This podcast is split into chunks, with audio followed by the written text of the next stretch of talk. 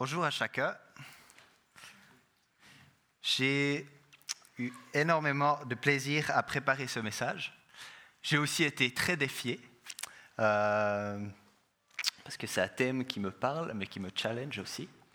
Euh, je me réjouis de vous apporter cette parole, et puis, euh, puis j'espère que j'arrive à vous communiquer un petit peu de ce que, ce que Dieu a mis sur mon cœur, et puis que Ouais, que, le Seigneur puisse vous parler aussi au travers de ça. Ça fait maintenant euh, quelques mois qu'on a commencé nos études à Emmaüs avec Rebecca. Et puis c'est génial parce que là-bas, en fait, euh, on reçoit environ 4 à 5 sujets de prédication par semaine. Parce que c'est tellement riche, il y a plein, plein, plein de choses à apprendre. Et donc c'est vraiment bien. Et puis, ce qui est aussi marrant, c'est qu'avec Rebecca, on réalise en fait que de fur et à mesure, euh, plus les choses elles avancent, qu'en fait, on est vraiment différents l'un l'autre. On n'est pas, pas tout à fait les mêmes. Par exemple, il y a quelque chose que les gens nous ont souvent dit. Ils nous ont dit Ah, c'est génial, vous faites les études ensemble, vous pourrez euh, faire les devoirs ensemble. Ça, c'est super. Et puis nous, on se disait la même chose. Ouais, ah ouais, ça c'est super, on va pouvoir faire les devoirs ensemble. Ça va être bien. On s'est vite rendu compte qu'en fait, euh, non, ça marche pas. C'est pas comme ça que ça va, en tout cas pas pour nous. Euh, premièrement, une des raisons pour lesquelles ça marche pas, c'est qu'on n'a pas du tout le même sens des priorités. Euh, donc c'est difficile en fait de trouver un moment commun pour faire les devoirs ensemble. Mais quand on trouve un moment commun pour faire les devoirs ensemble, il y a aussi une autre chose qui est défiante, enfin qui, qui fait que ça ne fonctionne pas de faire les devoirs ensemble, c'est la manière de travailler. Euh, on est complètement différents. Deux sujets seulement de différence, je vais vous dire. Un, la position du corps. Et deux, l'environnement. Alors, je vous explique comment Rebecca, elle travaille. Elle est soit assise ou couchée sur le canapé avec l'ordinateur, comme ça. Et puis, l'environnement, c'est silence. Silence radio, comme ça, elle peut se concentrer. Moi, il faut que je sois assis au bureau, c'est droit, c'est tac-tac, comme ça. Et puis moi, j'ai la musique à fond. Et puis comme ça, je peux travailler, puis ça m'aide à me mettre en route. Alors au début, on a cru à cette illusion de faire les devoirs ensemble, mais on, vite, on avait vite réalisé que c'est mieux ainsi, de ne pas faire les devoirs ensemble en fait. Donc depuis, on se voit presque plus, et puis il faudrait prier pour... Non, c'est pas vrai. tout ça pour dire que notre temps d'études à Emmaüs, eh ben, ça, devient, ça commence à devenir une routine, ça, on prend des habitudes, et puis c'est vraiment bien, c'est excellent. On apprend tellement de, choses utiles, des outils pour notre vie de, de pasteur en devenir, mais c'est aussi vraiment édifiant en fait tout ce qu'on apprend. Et puis je me sens vraiment privilégié en fait de pouvoir étudier Jésus, de pouvoir étudier l'amour de Jésus, de ce qu'il dit dans sa parole. C'est un sujet passionnant et puis c'est aussi plein de défis, comme je vous l'ai dit. Le titre de mon message aujourd'hui, c'est L'enseignement révolutionnaire du Christ. Ça fait un peu peur, hein Révolutionnaire comme ça. Alors accrochez vos ceintures, c'est parti. Je crois que euh, on a tous besoin d'entendre cet enseignement, mais je réalise surtout que en fait, je me prêche à moi-même là ce matin. Alors euh, j'espère que ça vous touche, mais si peut-être ça vous touche pas, au moins ça me touche moi. Donc c'est bien. Jésus, il est bon, Jésus, il est fort, Jésus, il est beau, il est digne de louange. Jésus, c'est le Messie, c'est le roi des rois, Jésus, il est Seigneur. Amen. Et puis, souvent, j'ai l'impression que notre image de Jésus, des fois, elle est un petit peu, des fois, elle est peu, un petit peu à côté, comme ça. On a, on a, alors bien sûr, Jésus, il est doux, mais on a cette image de Jésus qu'il est vraiment super doux, quoi. Il est super gentil. Il est euh, un peu trop gentil, en fait. C'est un gentillet comme ça. Et puis, souvent aussi, on se dit, heureusement que Jésus il est venu, comme ça on n'est plus sous la loi. Et oui, Amen, c'est génial. Mais des fois, est-ce qu'on n'a pas tendance à oublier ce que Jésus il a dit sur la loi? Jésus il a dit ça en Matthieu 5, versets 17 à 20. Ne croyez pas que je sois venu pour abolir la loi ou les prophètes. Je suis venu non pour abolir, mais pour accomplir. En effet, je vous dis la vérité, tant que le ciel et la terre n'auront pas disparu, pas une seule lettre, ni un seul trait de lettre ne disparaîtra de la loi avant que tout ne soit arrivé. Celui donc qui violera l'un de ses plus petits commandements et qui enseignera aux hommes à faire de même sera appelé le plus petit dans le royaume des cieux. Mais celui qui les mettra en pratique et les enseignera aux autres, celui-là sera appelé grand dans le royaume des cieux. En effet, je vous le dis, si votre justice ne dépasse pas celle des spécialistes de la loi et des pharisiens, vous n'entrerez pas dans le royaume des cieux. Oui, là on est mal. Quelles sont les perspectives d'avenir pour moi qui, tombe régulièrement dans le péché? Pas très très bonnes, apparemment. Mais voilà, c'est là que se trouve la clé. Jésus, il dit, je suis venu pour accomplir la loi. Accomplir la loi. Dans la version parole de vie, j'aime bien aussi comme c'est, comme c'est écrit, c'est écrit, je suis venu pour lui donner tout son sens. Et cette phrase-là, eh ben justement, elle est riche de sens, de puissance. Et puis, qu'est-ce qu'il veut dire par là, au fond, Jésus? Il veut dire, je suis, en fait, je suis venu perfectionner la loi. Je suis venu la rendre complète. Je suis venu lui donner tout son sens. Et puisque Jésus lui-même est Dieu, c'est lui qui est le concepteur de cette loi aussi. Et c'est ça qui est très important. Ça veut dire que lui, il la comprend parfaitement. Non seulement c'est lui qui a insufflé ce qui est écrit dans la parole, c'est lui qui a pensé, réfléchi. Il a insufflé l'esprit qui a derrière cette loi, les intentions qu'il y a derrière cette loi. Et puis, ben, l'intention première de Dieu, c'est l'amour. L'amour, toujours l'amour, l'amour. Dieu est amour. C'est l'amour lui-même. Et puis je pense que ça, c'est une clé. Quand on lit une loi, un commandement de Jésus avec lequel on est défié ou qu'on a de la peine à comprendre, se demander, eh ben voilà, Dieu est amour. Seigneur, aide-moi à voir comment tu veux promouvoir l'amour là-dedans, en fait.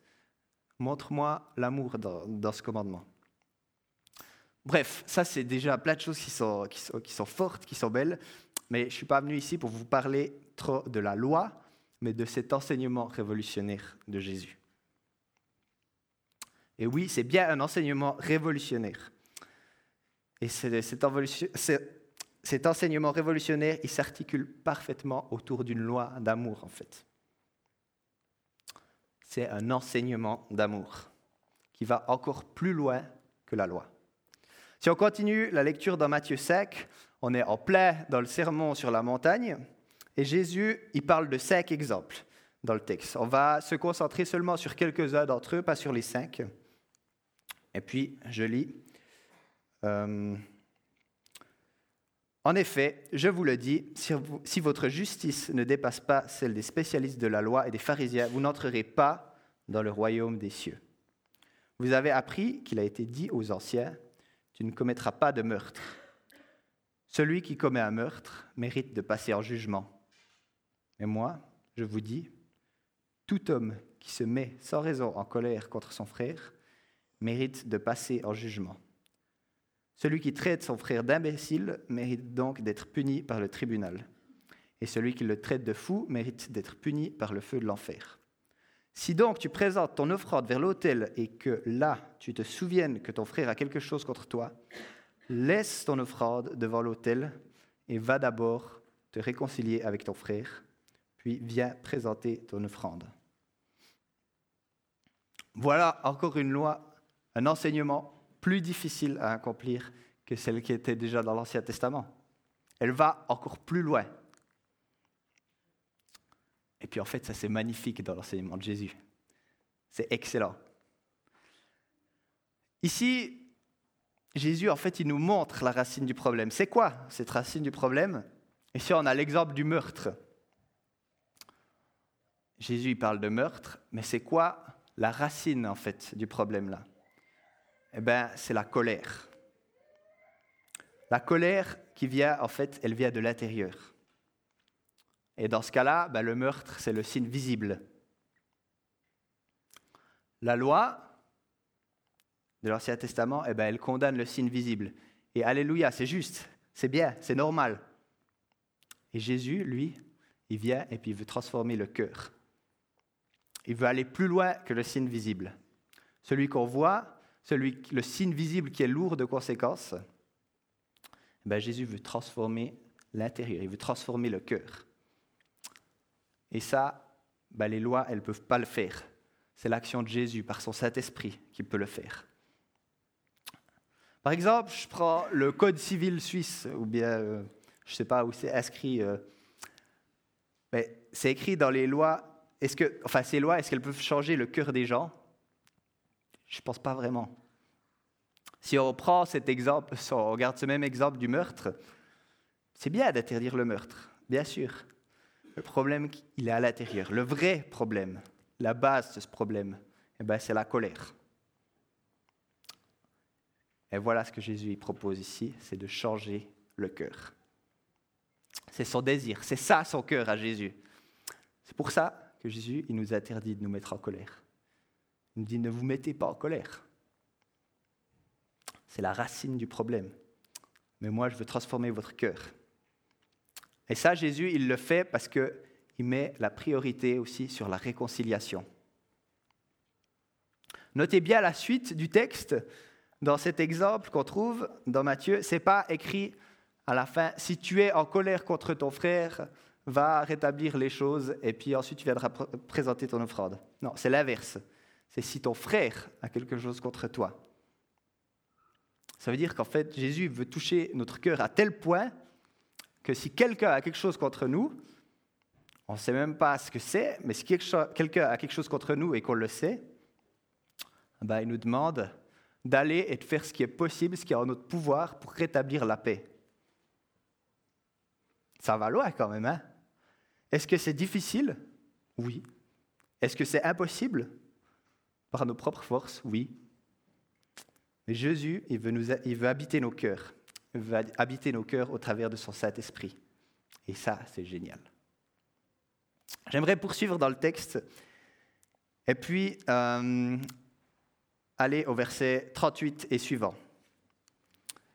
C'est écrit, vous avez appris qu'il a été dit œil pour œil et dent pour dent. Mais moi, je vous dis de ne pas résister aux méchants. Si quelqu'un te gifle sur la joue droite, lui aussi l'autre. Si quelqu'un veut te faire un procès et prendre ta chemise, laisse-lui encore ton manteau. Si quelqu'un te force à faire un kilomètre, fais-en deux avec lui. En lisant ça d'un premier abord, on pourrait vite se demander est-ce que, Jésus nous enseigne quelque chose de, l'ordre du masochisme Enfin, c'est un peu dans l'autre joue, ça fait, ça fait un peu bizarre, quoi. Mais demandons-nous, comme j'ai dit avant, elle est où la vraie forme d'amour ici? Elle est où? Puis, pour illustrer ça, j'ai choisi de vous parler de deux personnes.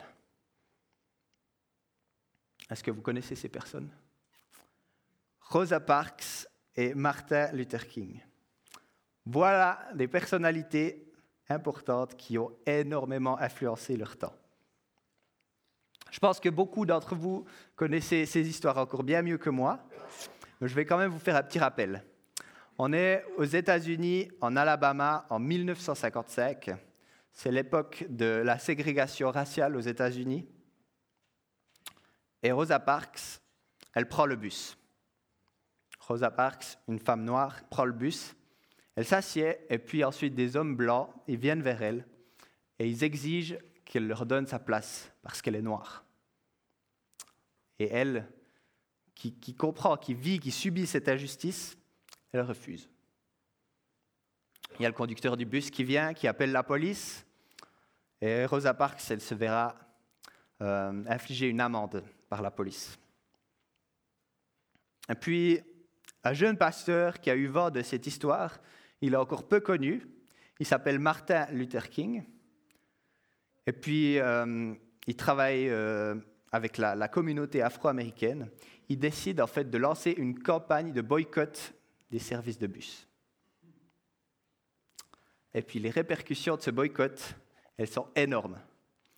Il y a des dizaines, des dizaines de bus qui restent au dépôt parce que les Noirs ils boycottent les bus, ils refusent de prendre le bus pour se rendre au travail. Et eh ben, ils marchent des heures, ils organisent des services de taxi un peu à l'interne comme ça, ou bien des autres services de bus à l'interne. Et puis, ce mouvement, il a pris une telle ampleur, en fait, il a duré pendant une année, jusqu'à ce que la Cour suprême des États-Unis, elle décrète que la ségrégation dans les bus, elle était anticonstitutionnelle. Et tout ça, toute cette révolution, parce que ça c'est une révolution, elle s'est passée dans la non-violence. Dans ses enseignements, Martin Luther King il refusait catégoriquement la violence. Alors oui, il encourageait à la désobéissance euh, civile pour la justice, mais surtout, il refusait la violence. Parce que ce que lui avait compris, et qui est très très important, c'est que son ennemi, n'était pas l'homme blanc. Son ennemi, c'était le mensonge auquel l'homme blanc croyait. Et c'est bien pour ça qu'il a refusé en fait d'utiliser de la violence, qu'il a refusé d'utiliser toute, forme de violence. Et pourquoi est-ce que je mets cette histoire en parallèle avec, avec ce passage où Jésus nous demande de tordre l'autre joue? Eh bien, en quelque sorte, c'est la même chose, ce que Jésus nous demande. Ce n'est pas de combattre ceux qui croient au mensonge, mais de combattre le mensonge auquel ils croient, le mensonge duquel ils sont prisonniers. Et puis comme arme, Jésus, ben, il nous donne l'amour. L'amour qui peut être manifesté justement au travers d'une attitude non violente comme ça. Et comment est-ce qu'on fait ça? Eh bien, on fait appel à la conscience de l'autre, en le faisant réfléchir, pas par la violence, en le faisant réfléchir au travers d'actes d'amour. Et par exemple, eh ben, dans, dans, cette histoire de boycott de bus, il n'y avait rien de violent dans cette campagne. Ça s'est passé de manière radicale, mais pas dans la violence. En fait, le but, c'était d'heurter la conscience des autorités en faisant réfléchir, mais pas par la violence. Et puis vous voyez, quand Jésus, il enseigne sur le thème de la vengeance, quand il dit de tordre l'autre joue, ou bien de faire un kilomètre supplémentaire, de donner notre manteau, le but là-dedans, c'est pas de prouver qu'on a raison, n'est pas ça le but. Le but, c'est de gagner l'autre. Gagner l'autre. Par exemple, si je tords l'autre joue, c'est pour faire un appel à la conscience de l'autre. Une manière de lui demander Eh, mais qu'est-ce qui te motive à me frapper en fait? Qu'est-ce qui se passe? En fait, je crois vraiment que ce que Jésus nous dit dans cet enseignement, c'est gagne, va gagner l'autre. Et il ne dit pas va gagner contre l'autre. Il dit bien gagne l'autre. Et c'est là qu'il y a toute la différence en fait qui se situe. Le but, ça, devient de libérer mon oppresseur de la colère, de le libérer du mensonge et de la haine. Tu vois, quand je suis traité injustement, c'est aussi et surtout, en fait, mon oppresseur qui est oppressé. Jésus, il a cette arme infaillible contre l'oppression, parce qu'au travers de moi, Jésus veut aimer l'autre. Veut le libérer, en fait, du cycle de la violence. Romains 12, verset 21, qui dit Ne te laisse pas vaincre par le mal, mais sois vainqueur du mal par le bien. Et ça, c'est tellement fort. Je sais que l'enseignement de Jésus cet enseignement qu'on trouve dans, Matthieu 5, il a profondément marqué notre histoire anabaptiste et mennonite. Et c'est aussi une richesse de savoir que dans notre passé, il y a des gens qui ont médité cette parole, qui ont compris cette parole et qui ont pu l'appliquer, qui ont pu appliquer l'enseignement de Jésus. Et ça nous a amené là où on, en est aujourd'hui. et gloire à Dieu pour ça. Merci Seigneur. Alors voilà, L'histoire, la Bible, le passé, c'est bien, c'est bien. Et aujourd'hui Comment est-ce qu'aujourd'hui, ça peut s'appliquer dans ma vie? Par exemple, au travail. Je peux faire des bonnes actions envers celui qui me gonfle, ou bien rechercher son bien-être. À l'école, tu peux prier pour ceux qui te font du mal, demander quel est le regard de Dieu sur eux, ou bien dans ton voisinage, si c'est difficile, si c'est sensible. Tu peux rendre un service, tu peux inviter pour un café, plein, plein, plein de choses. Vous avez de l'imagination et je sais que vous avez plein de bonnes idées. Et là, dans des situations comme ça, on parle de gagner l'autre, non pas de gagner contre l'autre. Alors toi, qu'est-ce que tu en penses? Qu'est-ce que tu pourrais faire pour gagner l'autre?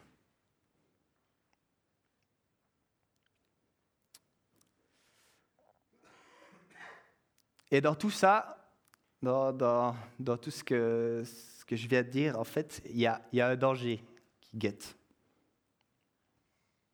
Le danger, en fait, c'est d'agir pas par amour, mais par orgueil. De faire, d'appliquer ces choses, mais pas par amour, mais par orgueil. Pour être celui qui a raison. Ça, on connaît. Hein. Être celui qui, raison, qui a raison. Moi, je suis un peu comme ça. J'aime bien avoir raison, j'aime bien le montrer. Et puis, si je peux le faire de la bonne manière, comme ça, en faisant croire que c'est bien, je suis un peu comme ça eh bien, ce n'est pas juste. On prend une situation toute simple, pas de détails.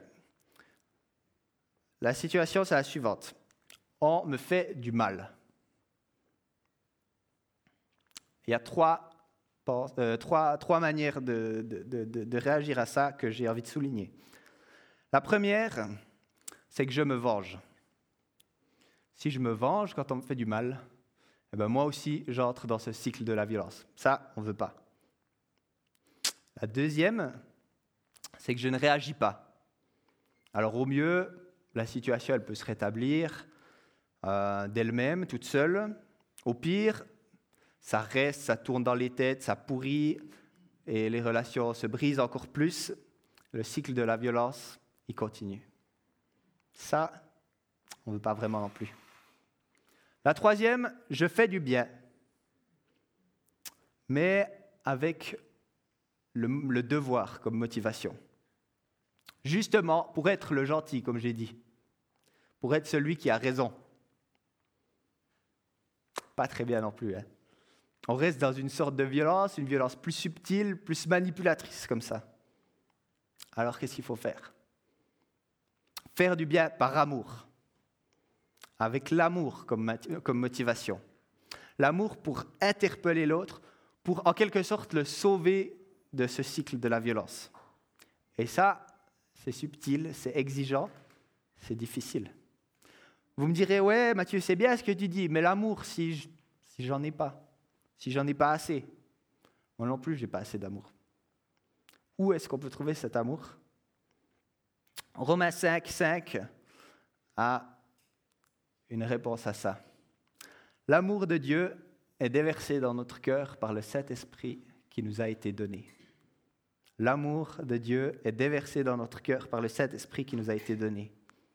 Waouh Le Saint-Esprit qui vit en nous, eh bien oui, à lui, on peut lui demander de nous habiter, de nous remplir, de nous transformer, de nous remplir de l'amour. Et ça, on peut le faire chaque jour. On peut le faire le matin, midi, le soir le faire plusieurs fois par jour, demander au Saint-Esprit de nous remplir d'amour, nous remplir de son amour. C'est bon ça. Vous avez appris qu'il a été dit, tu aimeras ton prochain et tu détesteras ton ennemi. Mais moi je vous le dis, aimez vos ennemis, bénissez ceux qui vous maudissent et faites du bien à ceux qui vous détestent. Priez pour ceux qui vous maltraitent et qui vous persécutent, afin d'être les fils de, votre Père céleste. Soyez donc parfaits comme votre Père céleste est parfait. Matthieu 5, 43 à 45. Avec un petit saut jusqu'à 48. Waouh, ça, ça met la barre assez haut. Soyez parfaits comme votre Père céleste est parfait. J'ai l'impression qu'on retourne au début où je disais, là, comment est-ce qu'on va faire? D'ailleurs, tout ce qu'on ce que, ce qu'on a dit, euh, ce que j'ai dit aujourd'hui, c'est bien au-delà de nos capacités. Vous êtes d'accord avec moi? Alors est-ce que je dois me laisser décourager? Tout ça, c'est inaccessible sans la grâce. Sans la grâce, ça ne va pas aller. Mais on a la grâce. Merci Jésus. Merci parce qu'on a la grâce. Et ce qui me semble vraiment important, c'est de réaliser qu'en fait, Jésus, il ne vient pas apporter une nouvelle loi comme ça. Bam. Non.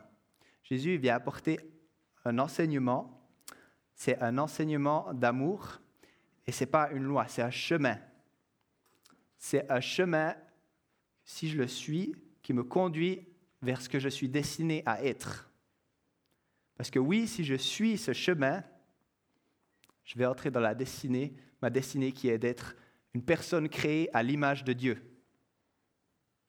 C'est ça qu'on est, une personne créée à l'image de Dieu. Et ce chemin, il est à prendre au sérieux, d'entrer comme ça dans cette destinée. Et c'est sûr, je ne suis pas capable de le suivre entièrement.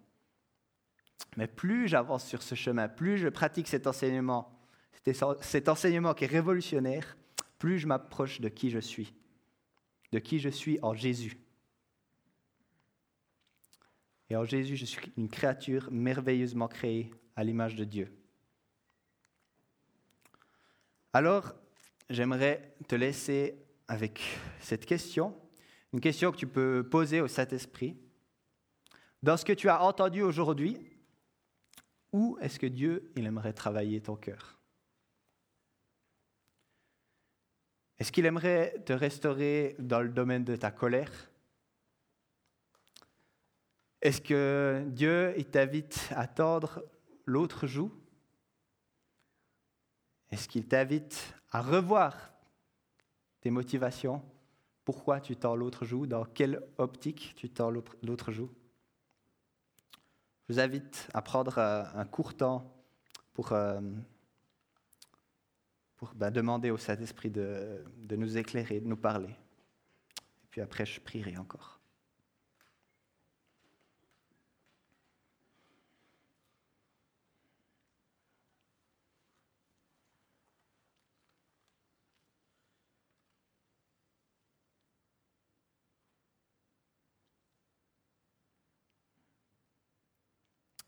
Seigneur Jésus, merci parce que, tu es amour.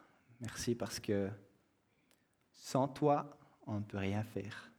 Sans ta grâce, on n'irait pas très loin, Jésus. Mais toi, tu nous enseignes le chemin à suivre, tu nous montres la voie. Et je te prie que par ton aide, avec toi, en te suivant, en marchant dans tes pas, Seigneur, eh bien, on puisse suivre ce chemin qui qui nous conduit vers, vers qui tu veux qu'on soit, qui tu veux qu'on devienne. Seigneur, merci parce que tu veux nous enseigner à aimer notre prochain et à l'aimer de la manière juste. Tu veux nous enseigner à aimer ceux qui nous font du mal et à les aimer de la manière juste. Et Seigneur, pour ça, je te prie que tu nous donnes ta force, que tu nous donnes ta sagesse, ta sensibilité, et surtout que tu nous remplisses de ton amour. Gloire à toi Jésus. Amen.